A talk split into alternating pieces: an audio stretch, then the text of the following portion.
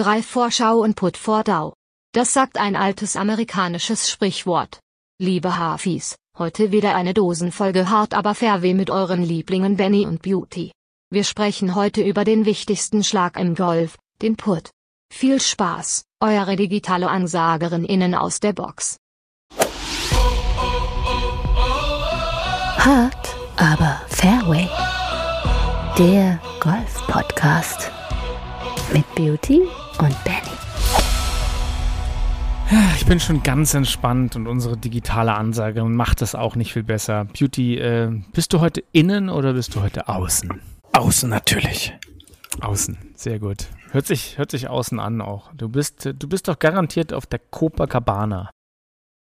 Nein, nein, nein, nein, nicht auf der Copacabana. Auf der Copacabana. Ähm, genau, richtig. Ja, schön, dass ihr wieder alle da seid, liebe Huffis. Heute geht es, wie ihr schon im Intro gehört habt, ein bisschen in dieser Sommerfolge um den Putter, beziehungsweise um den Putt, beziehungsweise um den wichtigsten Schlag im Golf natürlich. Ähm, Beauty, was hast du uns für ein schönes Thema beigebracht? Was hast du dir dabei gedacht?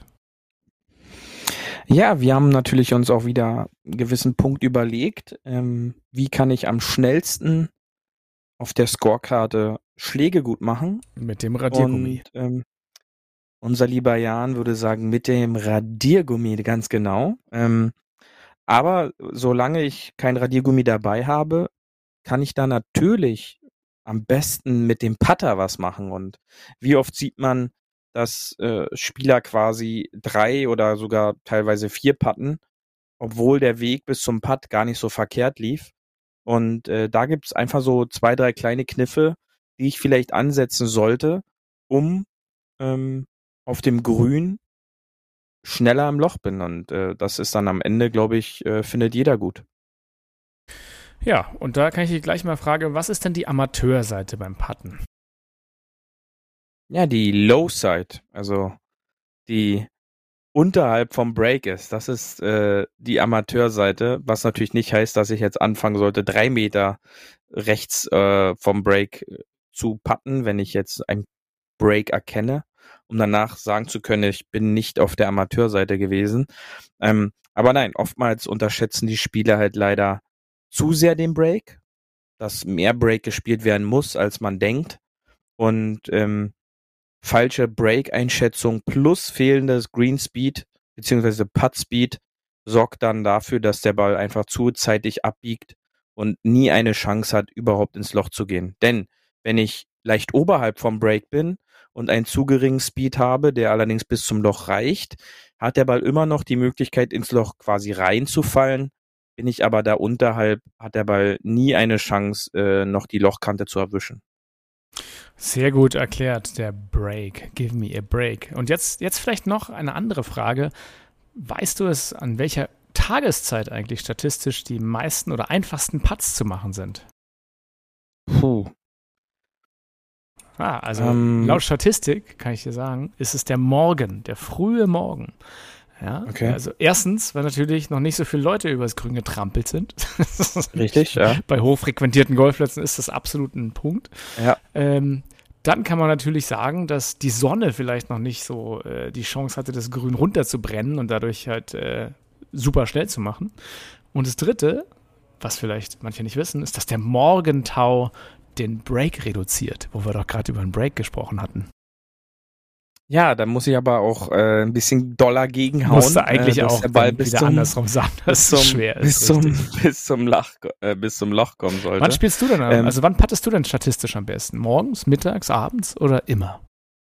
Sonntags. Dadurch, dass ich von meiner Spielfrequenz eher abends gerne spiele, ähm, würde ich jetzt meinen, dass meine Statistik dann sagt, dass ich gegen Nachmittag, abends die meisten Birdies spiele oder Patzloche. Ähm, aber äh, ein Punkt, der dafür auch noch sprechen sollte, für die Morgenstunden, dass ähm, auf gut gepflegten Golfplätzen morgens die Grüns gemäht werden ähm, und somit äh, die und optional auch noch frische Löcher gestochen werden und somit quasi die Spielbedingungen einfach am besten sind, äh, wenn ich als einer der ersten Spieler über die Grüns gehen darf. Und ähm, das hast du ja schon gesagt. Dann ist das Grün noch nicht so ausgetreten ähm, beziehungsweise die Sonne hatte noch nicht den Einfluss auf die Grasoberfläche. Dann kann ich dich ja nochmal eine Sache fragen. Wir hatten ja schon mal eine Folge darüber, nämlich eine, eine Regel. Äh, wie lange muss man warten, wenn sein Ball fast so ins Loch schaut und fast so reinfällt? Da gibt es eine wunderschöne Regel, 16.2. Wäre lustig, es noch nachzugucken. Mhm. Ähm, wie heißt denn diese Regel? Tja, ist eine gute Frage. Ich, ich habe mein Regelbuch in der Tasche, aber nicht im Kopf. Das ist Ja. die 10-Sekunden-Regel, Beauty.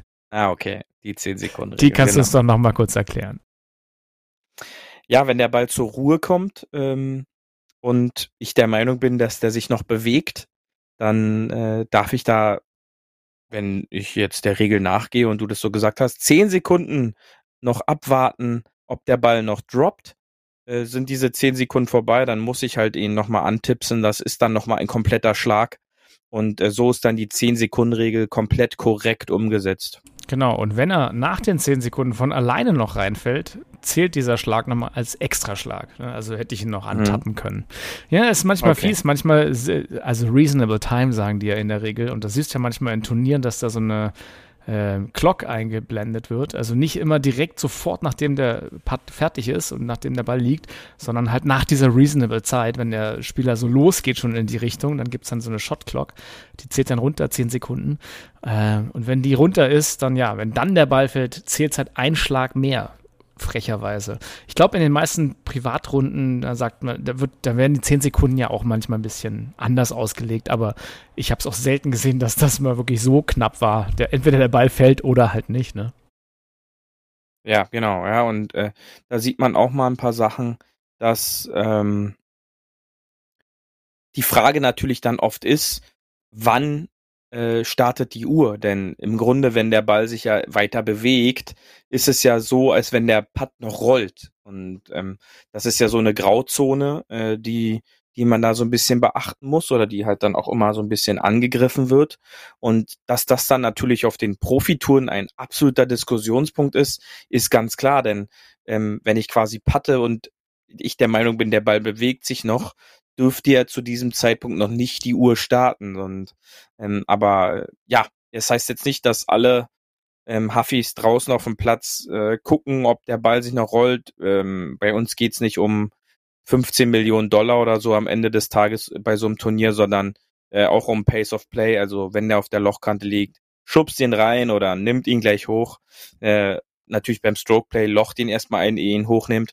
Ähm, und dass, äh, dass es dann da vorwärts geht und wartet bitte jetzt nicht immer 10, 15 Sekunden, ob der Ball eventuell nochmal einen, einen, Schubs macht und dann im Loch Ja. verschwindet. Aber auf den verschiedenen Freundschafts- oder äh, Herren- oder Damenrunden gibt's ja auch diverse Regeln mit, wir schenken alles, was ein Fuß breit ist, bis hin zu, wir schenken eine Schlägerlänge, bis hin zu, wir schenken einfach alles, wo wir gerade drauf Bock Genau. haben. Da gibt's ja wirklich diese, die lustigsten Regelungen. Aber gut, äh, also muss jeder natürlich selber wissen, aber so ab einem, ich sag, wir haben, glaube ich, immer gesagt, eine Schlägerkopf, äh, eine Schlägerkopflänge. Also es ist ja wirklich fast nix, die ist dann eigentlich immer geschenkt, ne?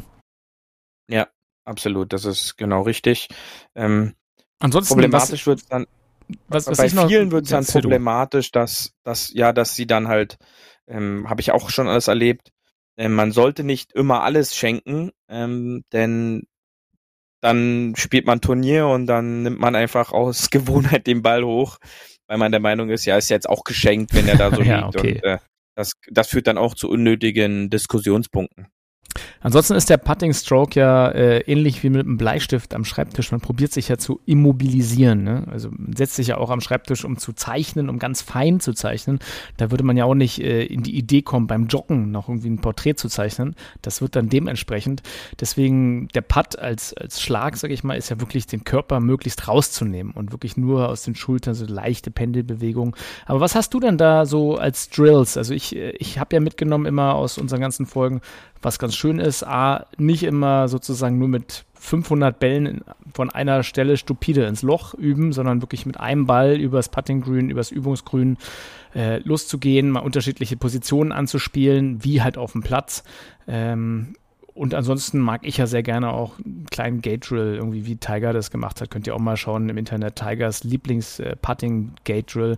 Also, was hast du ansonsten noch so für, für Putting Drills übrig? Was empfiehlst du?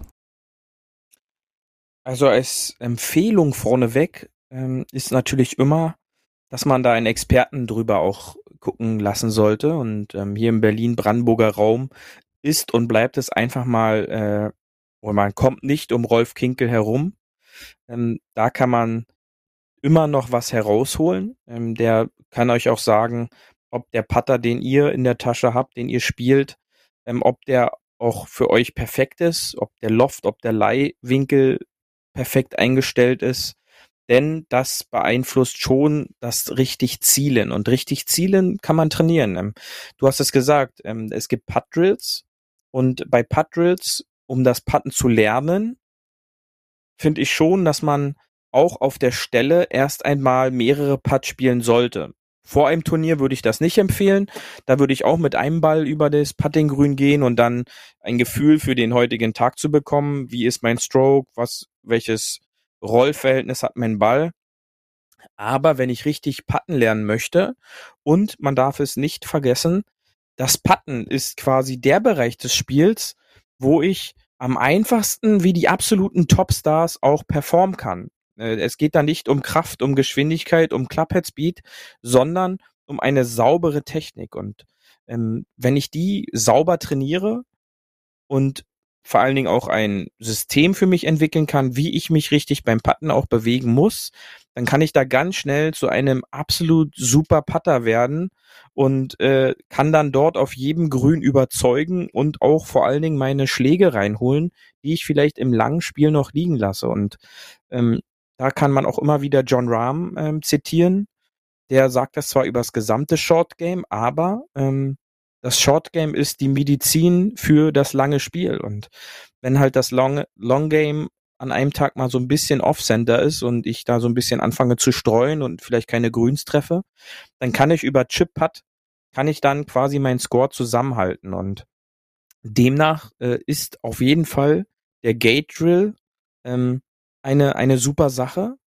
Ich trainiere ganz gerne Gate Drill im Zusammenarbeit noch mit einem, mit einem Tor, also Double Gate quasi. Ich habe ein Gate für meinen Putterkopf und dann auch für meine Startrichtung des Balls habe ich dann auch noch ein Tor, wo ich durchpatten muss, um dann halt für mich zu sehen, treffe ich mein Zwischenziel und meine richtige Startlinie und alles, was danach passiert, kann ich dann sowieso nicht mehr beeinflussen außer Startrichtung und Dosierung. Und wenn das äh, einmal hinhaut, dann steigert auch das die Chance, dass der Ball letztendlich ins Loch reinfällt. Was ist denn wichtiger? Äh, Pace oder Richtung? Ganz klar Pace. Also ich kann ähm, eine fantastische Richtung haben auf dem Ball, aber wenn der dann drei Meter kurz oder zwei Meter kurz bleibt, dann habe ich danach immer noch einen Wadenbeißer und muss tatsächlich um meinem Zweipad vielleicht zittern. Ähm, aber wenn ich halt äh, die Pace Control mehr habe, dann für mich versuche ich mir optisch immer so ein ein Meter Kreis Loch im Durchmesser vorzustellen, wo ich glaube jeder der Meinung ist, dass man da einen Ball reinkriegen sollte. Und dann weiß ich, dass mein Putt äh, nicht weiter als 50 ähm, Zentimeter vom Loch weg ist. Und dieser Putt ist dann deutlich leichter, als eventuell ein zwei Meter Putt, der vorher genau auf der Linie war, wo ich mich aber zu sehr auf die Linie konzentriert habe und dabei den wichtigen Faktor Pace komplett, sag ich mal, so ein bisschen hab runterfallen lassen. Und demnach sag ich immer Pace Vorrichtung. Und du hattest mir noch gesagt, du äh, wolltest noch was ansprechen, was du auch bei, bei unserem lieben DJ äh, bemerkt hattest. Genau, ähm, das ist äh, die Ausrichtung des Balles äh, und wenn ich den Ball hinlege, spielt es schon eine Rolle, mit welcher Handseite ich quasi meinen Ball ausrichte. Denn ich habe immer ein Zielauge, ähm, eins, was quasi das Ziel für mich fokussiert. Ähm, wer nicht weiß, was sein Fokussier- oder sein Zielauge ist, kann eine ganz einfache Drillübung machen.